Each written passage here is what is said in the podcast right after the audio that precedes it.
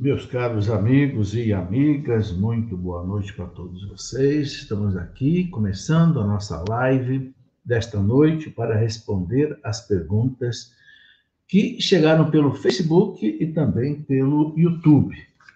Vamos responder o que for possível hoje, durante uma hora, e o resto vamos deixar também para amanhã, junto com as perguntas do Instagram, ok?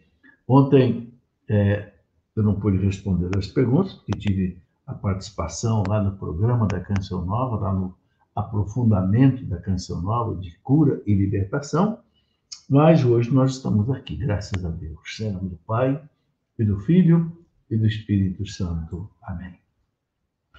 Vinde nesta noite, Espírito Santo, enchei os corações dos vossos fiéis, acendei em cada um de nós o fogo do vosso amor. Enviai, Senhor, o teu Santo Espírito sobre cada um de nós, e tudo será criado, renovareis a paz. Oremos, ó Deus, que instruíste os corações dos vossos fiéis com a luz do Espírito Santo. Fazei que apreciemos retamente todas as coisas nesta noite e gozemos sempre da sua consolação por Cristo nosso Senhor. Amém. Pedindo a intercessão materna, poderosa de Nossa Senhora. Ave Maria, cheia de graça, o Senhor é convosco. Bendita sois vós entre as mulheres, e bendito é o fruto do vosso ventre, Jesus. Santa Maria, Mãe de Deus, rogai por nós, pecadores, agora e na hora de nossa morte. Amém. Glória ao Pai, ao Filho e ao Espírito Santo, como era no princípio, agora e sempre. Amém. São José, rogai por nós em nome do Pai, do Filho, do Espírito Santo. Amém. Meus amigos e amigas, estamos aqui começando a nossa live de hoje para responder as perguntas do Facebook, que chegaram pelo Facebook e também chegaram pelo YouTube. Vamos começar pela pergunta da Isaura, que coloca o seguinte: gostaria de saber se o sacerdote, durante a confissão, pode atender celular, mesmo sem ligação de emergência.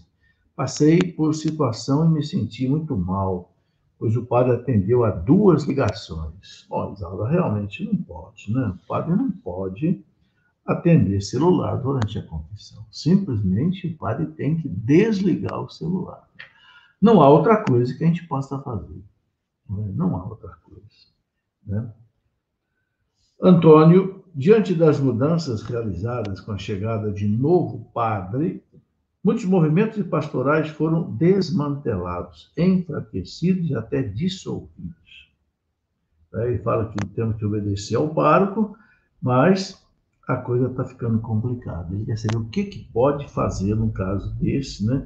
O padre desmantelando todas as, as pastorais. Bom, Antônio, eu acho que é o seguinte: depois de conversar com o padre, eu acho que os coordenadores das pastorais que foram dissolvidas podiam se reunir, pedir uma reunião com o padre e conversar com o padre. Né? Eu acho que essa seria a primeira etapa. Se não der resultado, essa comissão, então, poderia ir ao bispo conversar com o bispo sobre a situação. Eu penso que seja isso. Pergunta do Domiciano. Eu já fiz o pedido do livro Passagens Difíceis dos Evangelhos, só estou esperando receber. Né? Ele pergunta o seguinte: bom, o livro é o nosso livro sobre né, é, as passagens difíceis dos quatro evangelhos. Né? Bom, ele pergunta o que, que aconteceu com é, Longinos, né, aquele soldado que perfurou o coração de Jesus. Segundo a tradição, ele se converteu. Né? Tanto assim que, diante do altar mor da Basílica de São Pedro, onde o Papa celebra a missa, tem uma gigantesca imagem de São Longuinho. Né? Longuinho vem de longos, que quer dizer lança, né? dentro da Basílica de São Pedro. Então, realmente, é algo que vem de uma tradição muito forte, que ele deve ter se convertido. Né? Eu penso que se converteu porque Jesus morria perdoando aqueles que o tinham crucificado. Né? Algo impressionante. Né? Bom, pergunta do Santino. Santino pergunta o seguinte: em, em primeiro livro dos Reis, capítulo 17, versículo 7 e 14, é, Deus enviou uma viúva para sustentar Elias. Sim, de fato, né? uma passagem muito bonita, né? É, Elias é, não tinha mais o que comer, né? E pediu para aquela viúva assar um pão para ele, né? A viúva disse: Olha, eu só tenho um restinho de farinha e um restinho de azeite. Nós vamos, eu vou fazer um pão para eu comer, dar para o meu filho esperar a morte. Elias disse: Não, faz o pão, traz para mim e a farinha não vai acabar, nem o azeite não vai acabar. E aconteceu, né? Milagre, né? De Elias. A farinha multiplicava na vasilha e o, o óleo também, e, e isso foi o que aconteceu. Tá certo? É o que eu posso dizer aqui. Depois ele pergunta por que, que em Reis 1,19 Elias fugiu. Né? Elias fugiu porque o, o terrível rei Acabe, né, da Samaria, queria matar Elias, porque Elias tinha acabado com todos os profetas, os falsos profetas ali da Samaria. Foi isso. Né? Muito bem. Pergunta da Simone. É, São João, no capítulo 3, quando Jesus diz que devemos nascer novamente pela água e pelo Espírito, como se dá esse nascer pela água e pelo Espírito? É o batismo, é ser batizado. Né? Renasce, o batismo é um renascimento. Voltamos a ser filhos de Deus, membros do corpo de Cristo, templo do Espírito Santo herdeiros do céu. É isso renascer pela água e pelo Espírito Santo. Ok? Ela pergunta se o batismo já era um ritual ou começou com São João Batista. Não, o batismo começou só com Jesus. Né? Porque o batismo aplica na criança o quê? A morte e a ressurreição de Cristo em cada batizado. Então, é só depois da ressurreição de Jesus que começou a haver o sacramento do batismo. Ana, quando a pessoa que convive comigo não quer saber de Deus, vive arrumando briga na rua com as pessoas, etc, etc, né? enquanto eu estou rezando, né? Isso é permissão de Deus para testar a minha fé? Não, não é só para testar a fé, é porque essa pessoa aí não está vivendo bem. Claro que isso aí vai testar a sua fé. Não sei se você convive com ela, qual é o grau de convivência que tem. Né? Rodrigo, quero agradecer ao Senhor por essas lives que me têm ajudado muito. Rodrigo, muito obrigado. Deus abençoe você e a todos que nos acompanham. Li, primeira pergunta. Vi em uma live de um padre dizendo que são seis os pecados contra o Espírito Santo. Isso é verdade? Bom, o catecismo da igreja não fala quais são os pecados contra o Espírito Santo. Ele só fala o seguinte, que Pecado contra o Espírito Santo é a pessoa não se arrepender né, dos seus pecados, tendo a graça de Deus. Né? É o endurecimento do coração. Jesus, quando falava do pecado contra o Espírito Santo, ele estava fazendo um exorcismo, expulsou o demônio, e os fariseus, o doutor da lei, começaram a dizer que ele estava expulsando o demônio por Beuzebu. Então, o catecismo diz que o pecado contra o Espírito Santo é atribuir ao demônio uma obra que é de Deus. Esse é um pecado. É o endurecimento do coração. A pessoa está vendo a graça, está vendo a salvação, mas não se abre para Deus, não se abre para a salvação. Agora, o catecismo não traz uma lista de pecados contra o Espírito Santo. Né? Bom, pergunta da Lorena. É, pode me dizer qual a diferença entre pastoral e movimento da Santa Igreja? Ô, ô, Lorena, a pastoral é ligada ao, ao pároco, à paróquia. Então, a pastoral tem a pastoral da família, a pastoral do idoso, a pastoral da criança. Agora, dentro de uma pastoral, você pode ter movimentos. Por exemplo, pastoral da família. Você pode ter encontros de casais com Cristo. Você pode ter encontro da renovação carismática sobre. Né? Então, dentro de uma pastoral, você pode ter movimentos. Tá certo? Eu vejo assim. Lucas, é, o que há no céu? Verdes prados e águas tranquilas, como no Salmo. O, o, o Lucas, o Salmo ali é, é, é, é uma figura de, de linguagem, vamos dizer. De que, que Jesus fala do céu?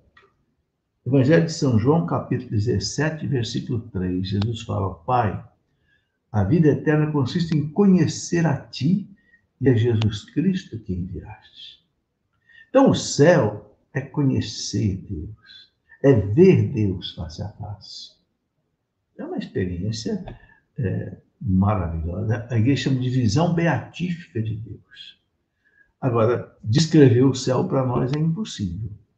São Paulo fala lá na primeira carta aos Coríntios, né, capítulo 2, versículo 9. São Paulo fala: O que os olhos não viram, os ouvidos não ouviram, o coração humano jamais sentiu, Deus tem preparado para aqueles que o amam.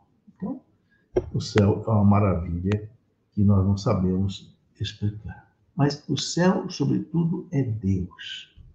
Né?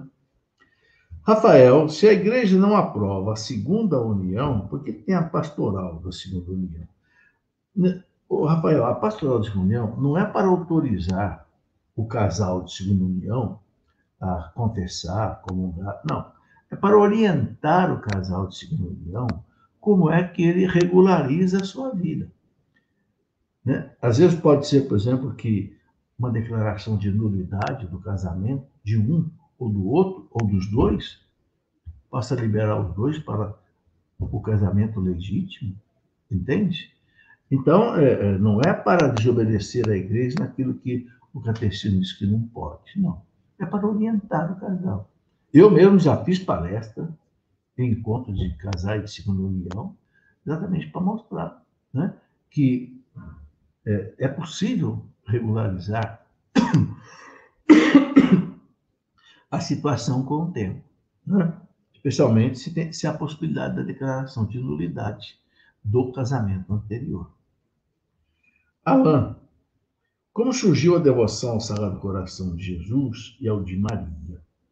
Quais são as práticas que podemos fazer como devoção a eles? Alain, sabe, a devoção ao coração de Jesus é a devoção ao amor de Jesus. O coração ele é símbolo do amor. Quando se fala coração de Jesus, a gente pensa no coração órgão, mas no fundo é o amor. O amor de Jesus é desde o primeiro século que existe.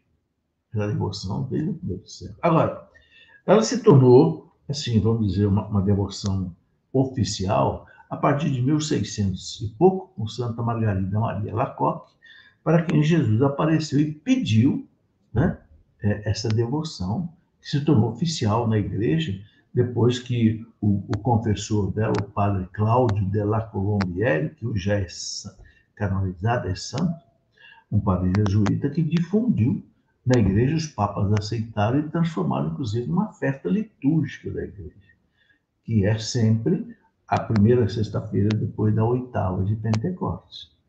E no dia seguinte, nós temos a festa do Imaculado Coração de Maria. Né? Uma festa também muito assim venerada na antiguidade, mas que se tornou muito forte a partir de 1917, com as aparições de Fátima, em que Nossa Senhora pediu a consagração do mundo ao seu imaculado coração, consagração da Rússia para vencer o comunismo, para que né, o mundo pudesse ser salvo. Então, agora, o que, que se pode fazer? Com relação ao coração de Jesus, podemos fazer duas coisas. Primeiro, aquelas nove primeiras sextas-feiras do mês. Né? Segundo, entronizar no lar né, a imagem do Sagrado Coração de Jesus, Sagrado Coração de Maria, Imaculado Coração de Maria também. E com relação ao Imaculado Coração de Maria, tem aqueles cinco primeiros sábados né, que a irmã Lúcia revelou que Nossa Senhora contou para ela, pediu para ela para reparar as ofensas que Nossa Senhora recebe. Então, essas são algumas devoções. Agora, claro, a reza do terço, do rosário para Nossa Senhora, sempre é uma devoção profunda que Nossa Senhora pede em todas as, as aparições. Né? Muito bem. Pergunta da Rosa: o sacerdote pode atender em confissão estando usando roupas civis e sem a estola? Pode.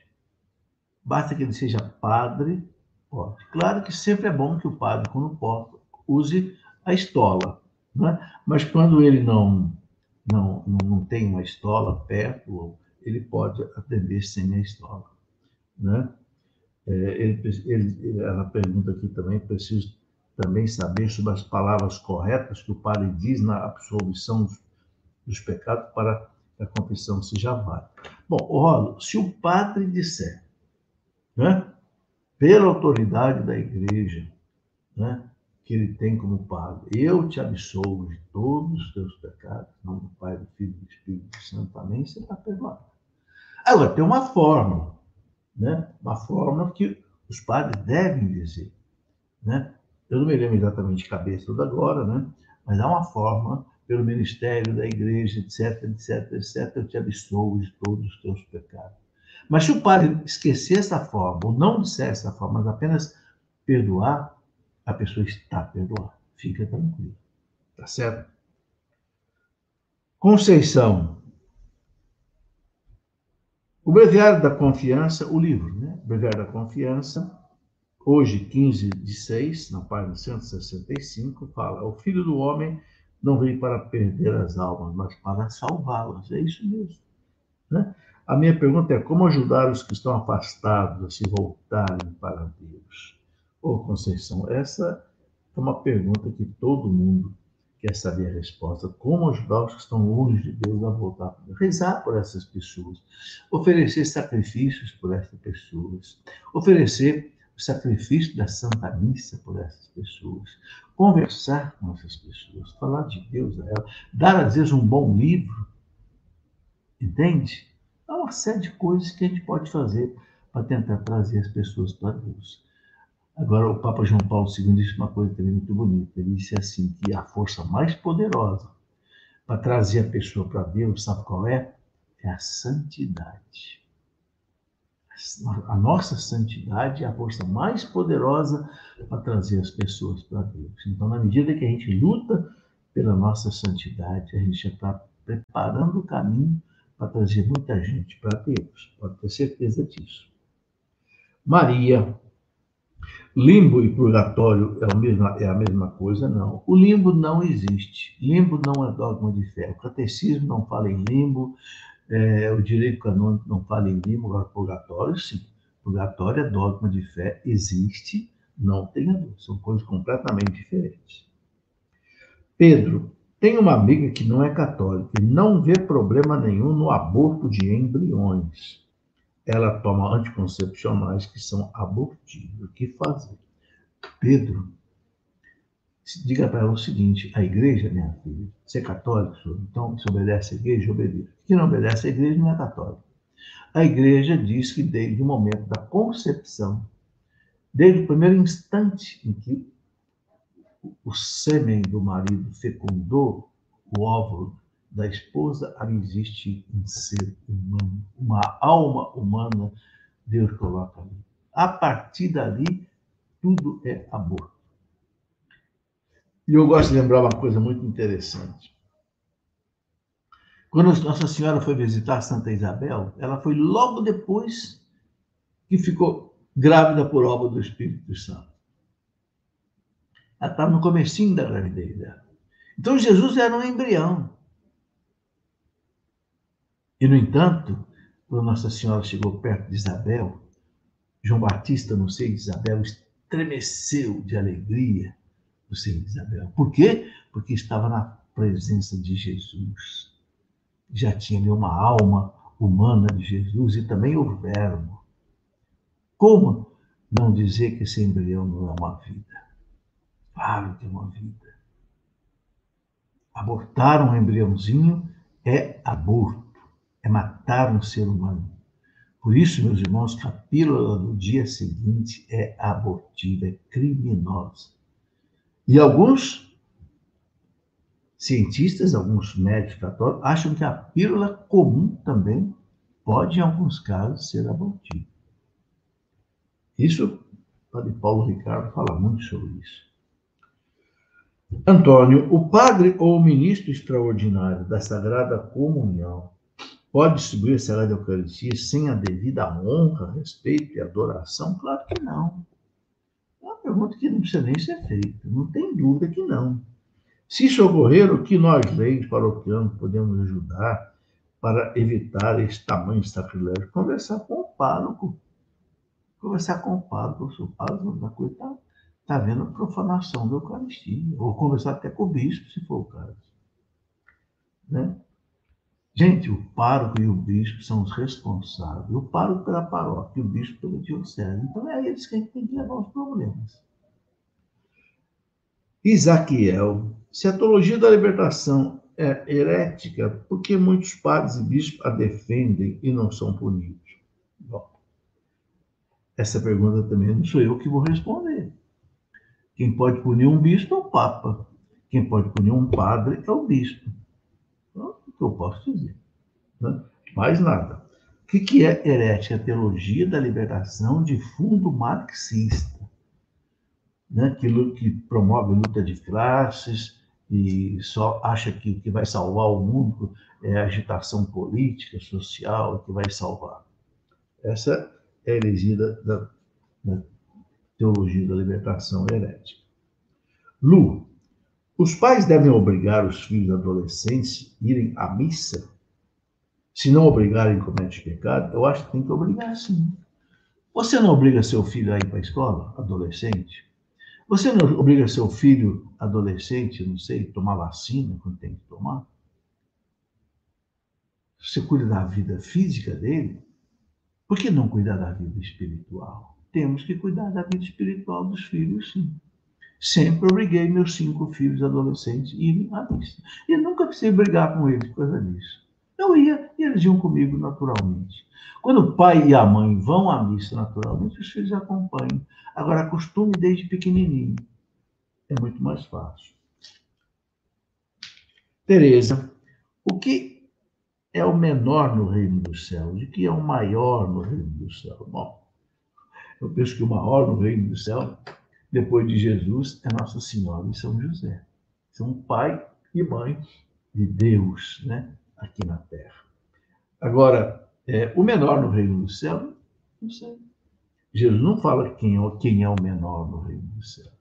Eu acho aquele que entrou no céu com menos méritos. Talvez aquele que viveu uma vida inteira aí no pecado, mas, de repente, por uma graça muito especial, na última hora se converte e se salva.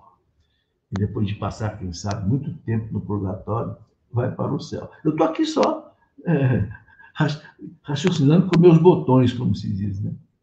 É aquele que tem menos mérito, né?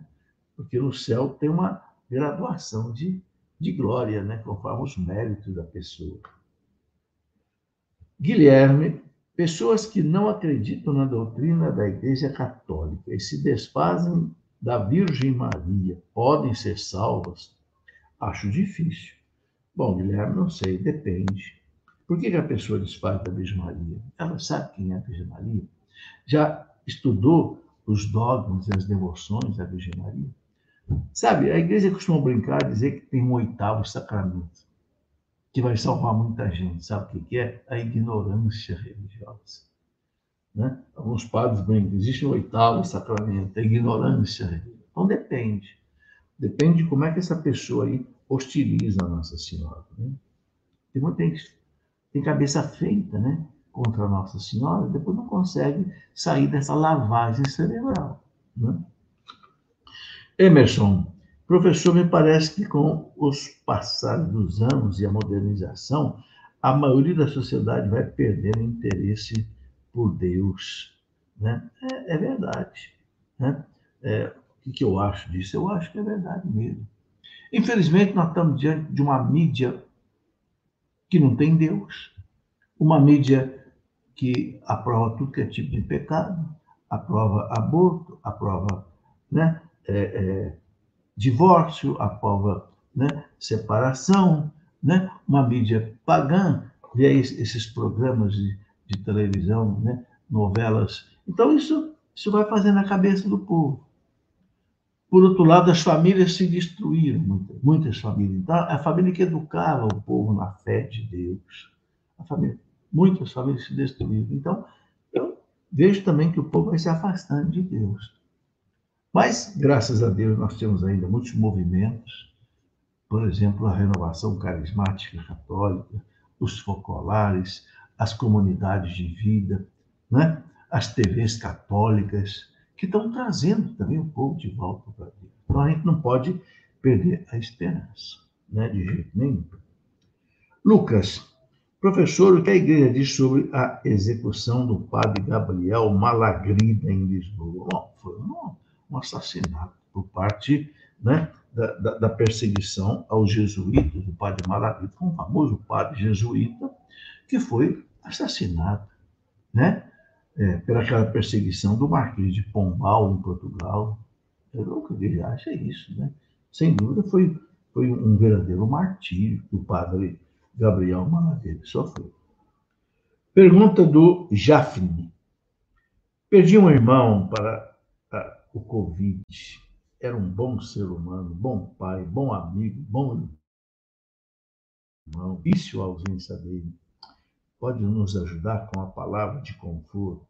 O, o Jafne, é, eu, eu, sei que seu coração deve estar sangrando de perder esse irmão. Mas faz o seguinte, entrega ele para Deus.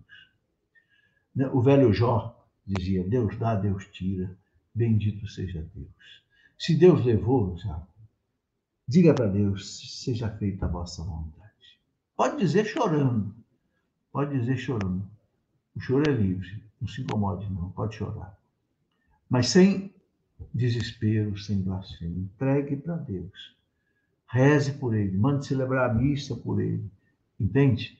E ofereça a Deus a dor do seu coração por ele mesmo. Pela salvação dele, né? Pela purificação dele, caso a sua alma tenha que passar pelo purgatório. Quanto mais a gente sofre, sabe, mais tem valor oferecer o sofrimento para Deus. Quando o sofrimento é pequeno, o mérito é pequeno. Mas quando o sofrimento é grande, essa dor que você está sentindo, seu irmão, ofereça essa dor a Deus. Por ele mesmo. Tem pela, pela pelo sufrágio da alma dele, pela salvação dele. Eu costumo recomendar um livro, sabe? O Breviário da Confiança. Esse livro aqui é um livro maravilhoso. Eu fiz uma live sobre ele. Eu sempre que uma pessoa é, está numa situação dessa, eu recomendo que leia uh, as reflexões sobre o mês de novembro.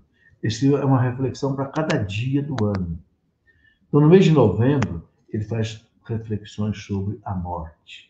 Então, é, se você puder, se você puder, é, é, use esse livro, Monsenhor Ascânio Brandão, O Breviário da Confiança. Pode ter certeza que vai te ajudar, não tenha dúvida. Pergunta do Sérgio. É, ele está sugerindo que eu faça uma live com o padre Paulo Ricardo. Ô Sérgio, eu já convidei o padre Paulo Ricardo para uma live.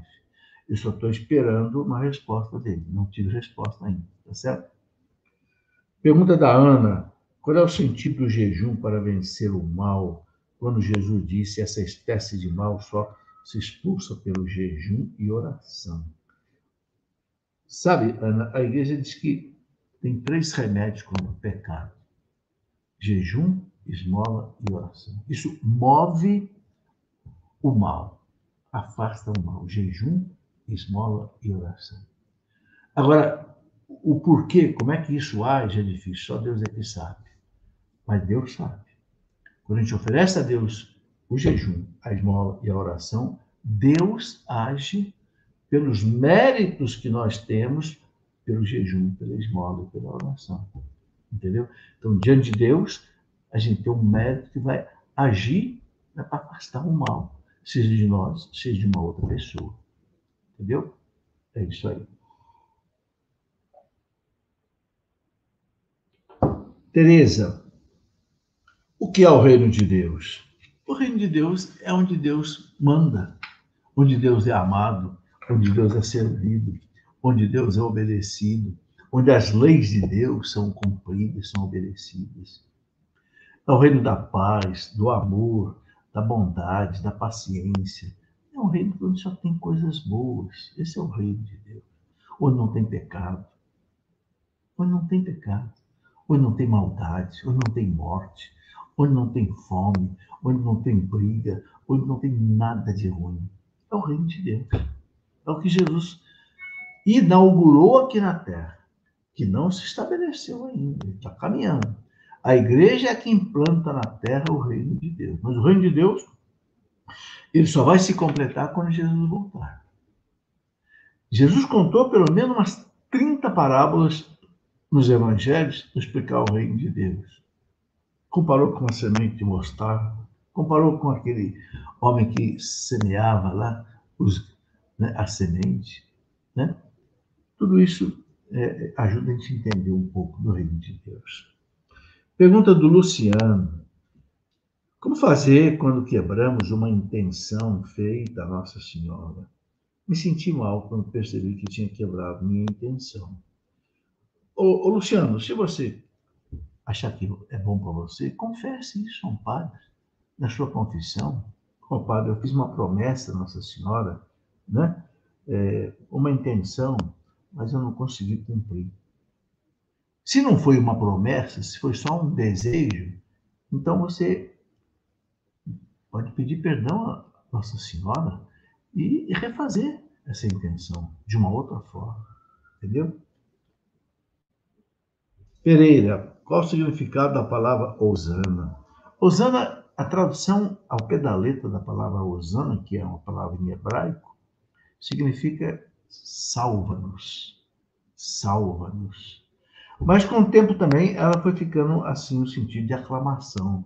Osana ao filho de Davi. Osana quer dizer salve o filho de Davi. Então ficou com, com esses dois sentidos: salva-nos e salve, né? Também. Fabrício, como era o governo na época de Jesus? Quais eram as funções de César, Pilatos, Herodes, Caifás? Bom, vamos por partes. César, né, o imperador, no tempo de Jesus, era Tibério César. Quando Jesus nasceu, era César Augusto imperador romano, mandava no mundo inteiro, praticamente, da Europa. Né? César era o imperador. Pilatos, ele era prefeito dali da Judéia. Né? Tinha, comandava aquilo ali. Herodes, ele tinha é, é um, uma, uma, Aqui tem dois Herodes, né? Tem o Herodes Magno, grande, aquele que perseguiu Jesus criança, que era o rei né, da, Judéia, antes de Pilatos, né? É, antes de Pilatos ser prefeito ali em Jerusalém, principalmente, né? E depois tem o Herodes, filho, que foi quem matou João Batista, né? Que era um tetrarca. Tetrarca é uma parte da Terra Santa, foi uma tetrarquia. A Terra Santa foi dividida em quatro partes, ele tinha né, o comando de uma parte. Caifás era, foi sumo pontífice. Sumo pontífice era a maior autoridade judaica, né, chefiava o sinédrio, que é o, o, o tribunal judeu, e fazia as funções de sumo sacerdote. Ele depois Caifás também. Né? Bom, é, Leandro, a menorá tem algum significado para nós católicos? A menorá é aquele castiçal de sete braços, né? sete braços, no meio tem um mais alto. É, ele tem sete porque ele lembra os sete dias da criação, né? Os seis dias em que Deus criou tudo e o sétimo dia em que Deus descansou. Então, é o símbolo do judaísmo. Então, para nós católicos, ele não tem um significado é, religioso. Tem para os judeus. Para os judeus, ele é o símbolo do judaísmo. Tá certo? Dani, Muitas mulheres que são acometidas com câncer de mama e, e perde a mama, tem que retirá-los, devido à doença, deseja fazer a reconstrução das mamas e hoje já oferece a, uma maneira de reconstruir é, o, o, o, mamilo, né? Uma tatuagem reconstruir. É, ele pergunta se isso é legítimo. Olha, eu acho que se é uma coisa que é para beneficiar o bem-estar da pessoa, né? Eu vejo isso aqui como uma, uma cirurgia plástica necessária para né, devolver à mulher a sua forma de mulher. Mulher tem seios, tem os mamilos. Se é alguma coisa que dá à mulher um pouco mais de não sei, de, de bem-estar. Não vejo aí, depois de passar por uma cirurgia, né, de retirar as mamas. Paula, é lícito para um católico desempregado receber dinheiro de plataforma das redes sociais que oferece monetização dos vídeos atuando com evangelização? Veja, não vejo que seja errado. A pessoa está fazendo um, um, trabalho. As redes sociais acabam que se beneficiam disso. Se a rede social quer gratificar a pessoa, pode gratificar. A pessoa não está fazendo nada de ilegal, né? É, todo mundo que faz aí programa de evangelização recebe algum dinheiro, não sei, via YouTube, via monetização. Isso não é proibido pela igreja. Tá certo? Agora, a pessoa está dizendo aqui que, às vezes, essas plataformas também publicam coisas de aborto e outras ideologias, mas isso é inevitável. Inevitável. Não existe uma plataforma simplesmente católica. Não, as plataformas são todas aí. Agora, as plataformas são usadas para evangelização. Então, é, é o joio e o trigo misturado, que Jesus diz, né? Que vai sempre acontecer até o final dos tempos. Bom, pergunta da Beatriz: por que Jesus amaldiçoou aquela figueira que não deu fruto? Ô, ô Beatriz, é, uma explicação que eu vou dar é que eu encontrei nos manuais aqui que explicam isso. Primeiro, um bom manual que tenho que explicar os evangelhos, até eu coloquei essa explicação também no livro que já perguntaram hoje, né? O livro sobre passagens difíceis dos evangelhos. Deixa eu ver se esse livro está aqui, que eu quero mostrar que já já apareceu duas vezes aqui uma pergunta falando disso. Não sei se está aqui comigo. É, só um instantinho. Não está aqui na minha alma. Eu acabei de escrever um livro, que não são um livro, Passagens Difíceis dos Quatro Evangelhos. Tem essa pergunta, tem lá. Olha, ali eh, os bons autores seguinte: primeiro, Jesus quis mostrar para os apóstolos a importância da fé. Né? Depois que eles passaram e, e viram a, a, a, figueira seca, morta, né?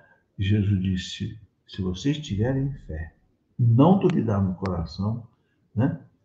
acontece isso que aconteceu com a figueira. Você pode né, transplantar uma árvore daqui para o meio do mar. Então, Jesus quis dar uma lição de fé em primeiro lugar.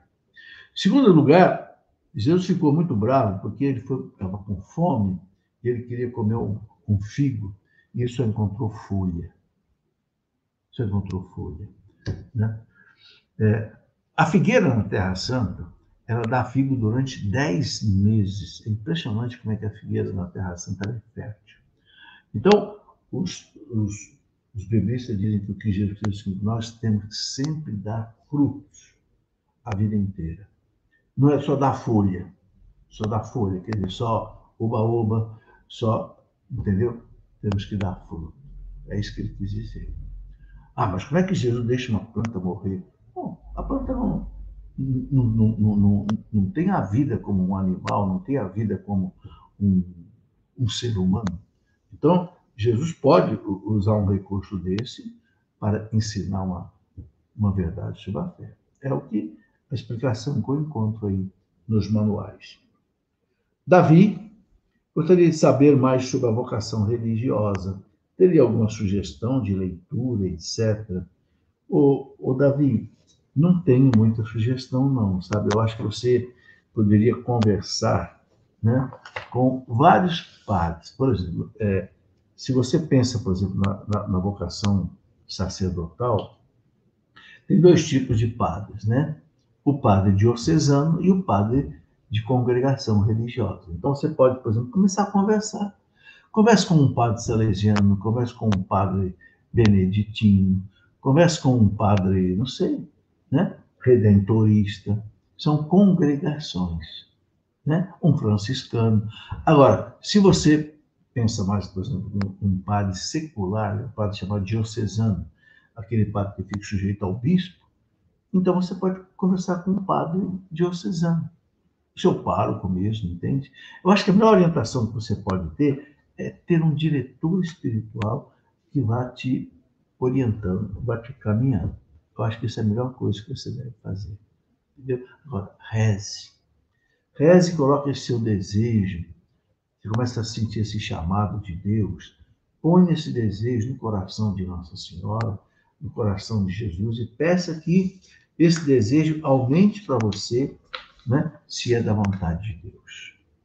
Bom, eu terminei aqui as perguntas do Facebook.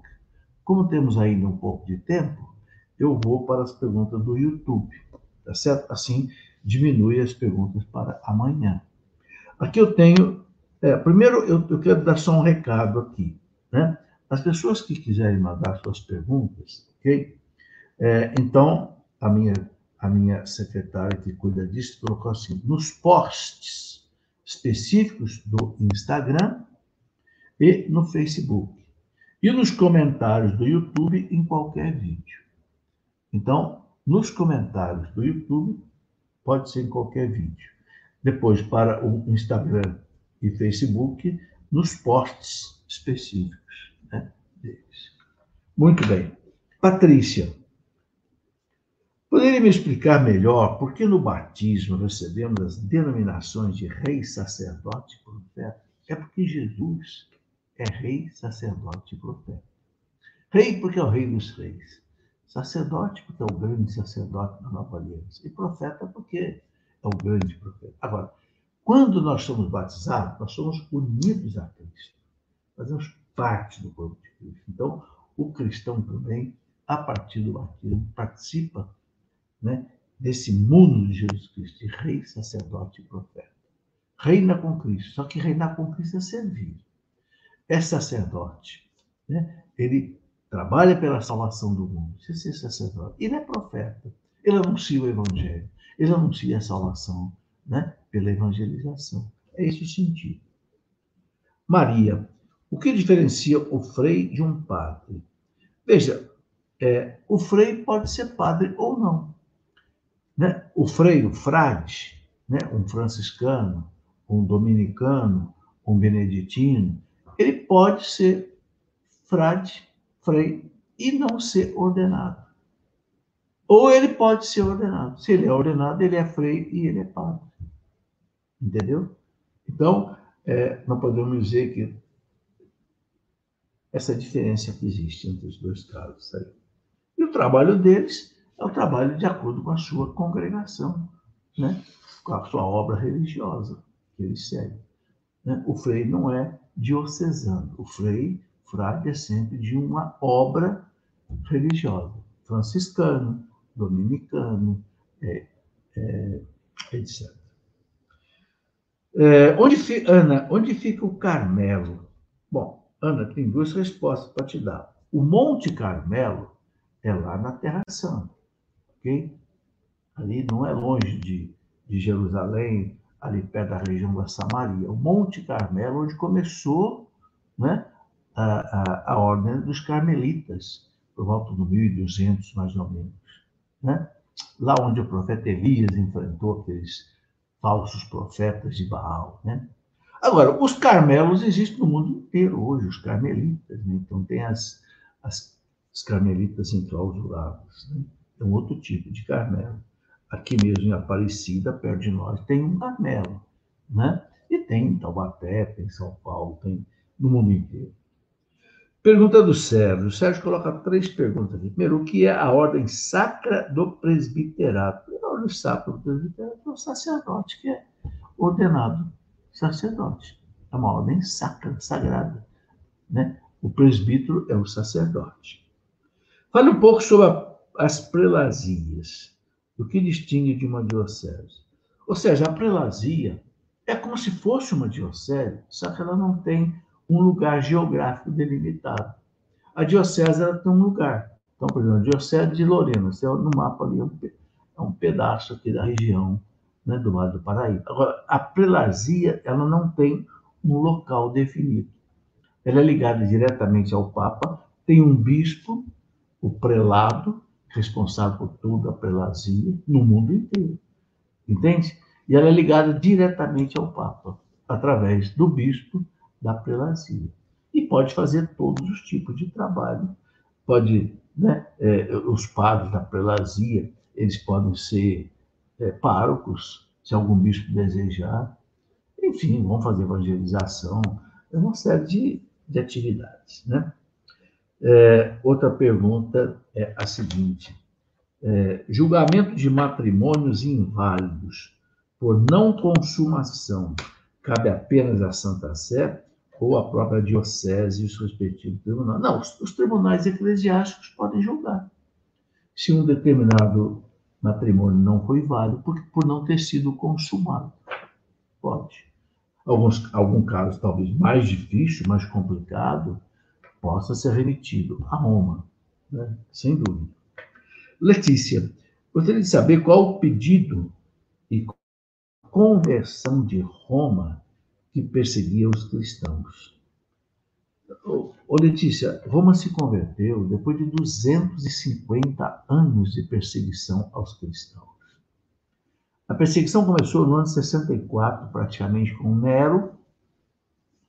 Depois foi com Nero, Nero, Trajano, etc., aqueles 12 Césares todos, né? Domiciano, Diocleciano, é, Valeriano, perseguiram os cristãos até o ano 313. O último que perseguiu foi Diocleciano. Né? E depois de Diocleciano, ele foi substituído por Constantino. E Constantino se converteu, porque sua mãe já era convertida. E aí Constantino proibiu a perseguição aos cristãos no ano 313. Mas ele não acabou com o paganismo, ele só proibiu que os cristãos não fossem perseguidos. No ano mais lá para frente, 385, aí um outro imperador católico, né? Aí Teodósio, chamado o Grande, ele aí ele acabou com o paganismo por decreto. Pelo decreto chamado de Tessalônica, ele proibiu o paganismo, né?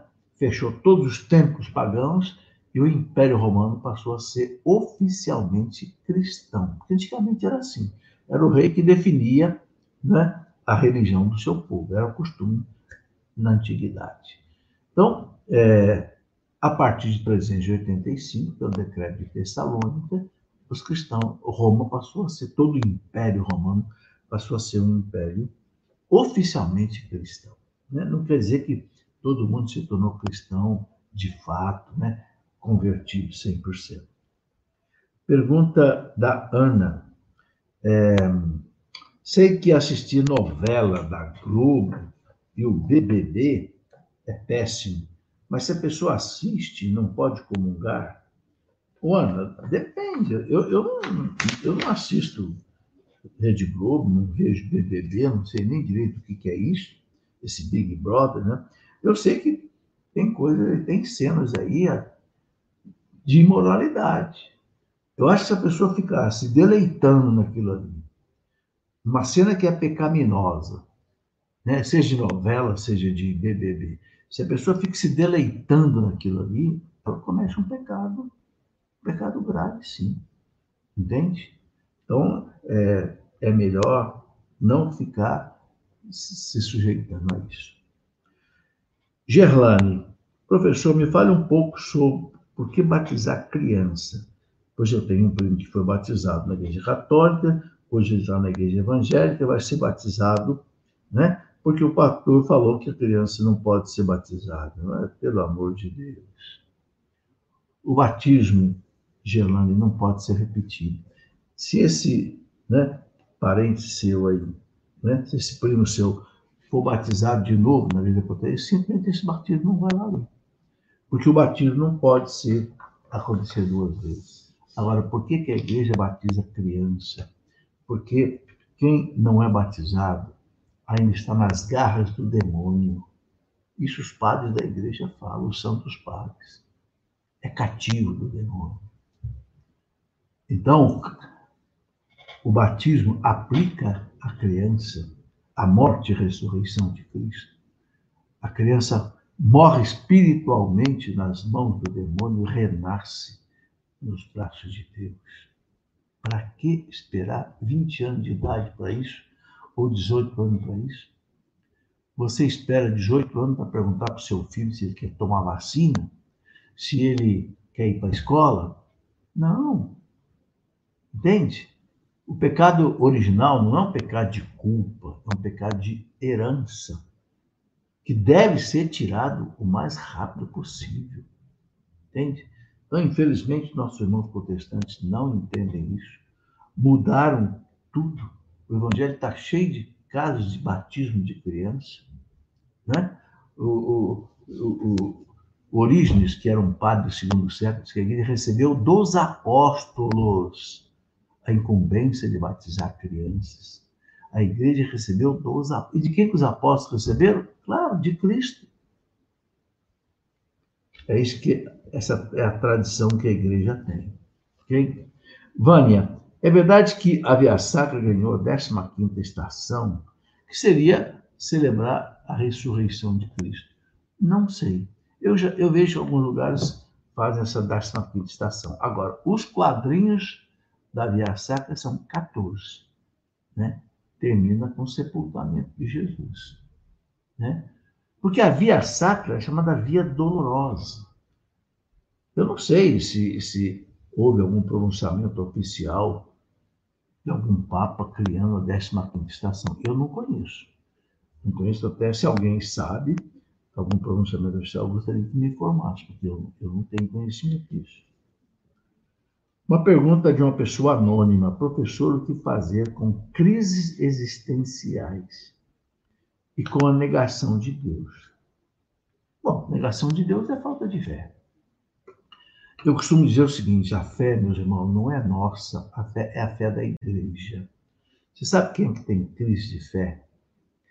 É quem quer viver com a sua fé. Ah, você vai ter crise de fé toda hora. Eu não tenho crise de fé. Eu não tenho. Por quê? Porque eu não me basei na minha fé, eu basei na fé da igreja. Eu basei né, no que está aqui, ó. Eu basei naquilo que a igreja me ensina. Aquilo que está aqui no catecismo da igreja católica. Pronto. Para mim, a igreja falou, acabou. Deus existe? Existe. Cristo está na Eucaristia? Está. Ponto final. Não importa o que eu sinto, o que eu não sinto.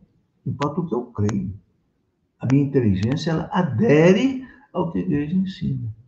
Então, muita gente entra em crise de fé porque vive com a sua fezinha. Não. Siga a fé da igreja. A igreja não tem crise de fé. A igreja tem dois mil anos, a igreja nunca teve crise de fé. A igreja nunca mudou uma linha do credo. A igreja nunca mudou um sacramento. A igreja nunca mudou um mandamento. A igreja nunca mudou a sua espiritualidade. A igreja não tem crise de fé. Quem tem crise de fé é quem quer viver sozinho, fora da igreja, independente da igreja. Aí vai entrar em crise de fé toda hora. Entende? Agora, a crise existencial, né? É você pensar o seguinte: Deus me criou porque me ama. Eu pertenço a Deus. Eu vivo para Deus.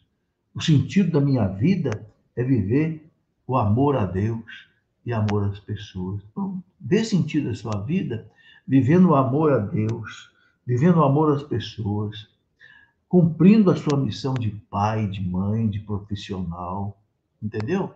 Vivendo de acordo com a lei de Deus. A gente dá um sentido existencial à vida. A vida tem um sentido. Viver para Deus. O grande Santo Inácio Loyola dizia: por que Deus nos criou? Deus nos criou para amá-lo, louvá-lo e servir a Ele aqui nesse mundo e depois viver com Ele por toda a eternidade, para sempre. Né? É, é o que dizia né, o, o grande é, o, o, grande santo da igreja. Pergunta da Marilene. Professor, se o Papa Bento XVI não renunciou ao munus petrino, como ele não renunciou ao mundo petrino? Renunciou sim.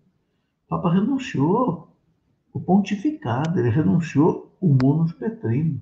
O munus petrino é do Papa. Ele renunciou ao munus petrino, sim. Né? Então, é tranquilo. É, a renúncia dele é válida? Claro que é válida.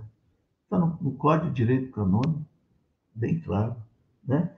É, Cleide, professor, sou casada só no cartório, no civil. Tenho muita vontade de comungar, não posso? Não pode, Cleide. Porque para a igreja, quem não quem está casado, mas não recebeu o sacramento do matrimônio, não está vivendo de acordo com a lei de Deus. Então não pode comungar por isso. Entendeu? Pergunta é, Laírce. Aqueles que morreram na pandemia sem ter tempo de confessar vão para o céu? Laís, cada caso é um caso. A pessoa pode ter se arrependido de seus pecados, mesmo de, sem ter feito a confissão, e diante de Deus pode ser perdoado dos seus pecados. Então, cada caso é um caso, não dá para responder assim de maneira geral. Sérgio, instituições que receberam a aprovação da Santa Sé, como a Canção Nova, Shalom, etc., estão dispensadas da aprovação do bispo diocesano? Não, não estão dispensadas, não, já tiveram a aprovação do bispo. Porque a aprovação de, da Santa Sé só pode ser dada se já tem a aprovação do bispo. Se não tem a aprovação do bispo, a Santa Sé não, não pode dar a sua aprovação. Agora, depois que a Santa Sé deu uma aprovação, ninguém mais pode tirar, nem o bispo. Porque o bispo, a autoridade do bispo, é submissa à autoridade da Santa Sé. Certo? Pedro, é, porque me, meu pai, por que me abandonaste? Não seria referente ao Salmo 21? Sim, o Salmo 21 né, já está preconizado. Né, aquilo que Jesus ia dizer na cruz. Meu Deus, meu Deus, por que me abandonaste? Está lá assim, no Salmo 21.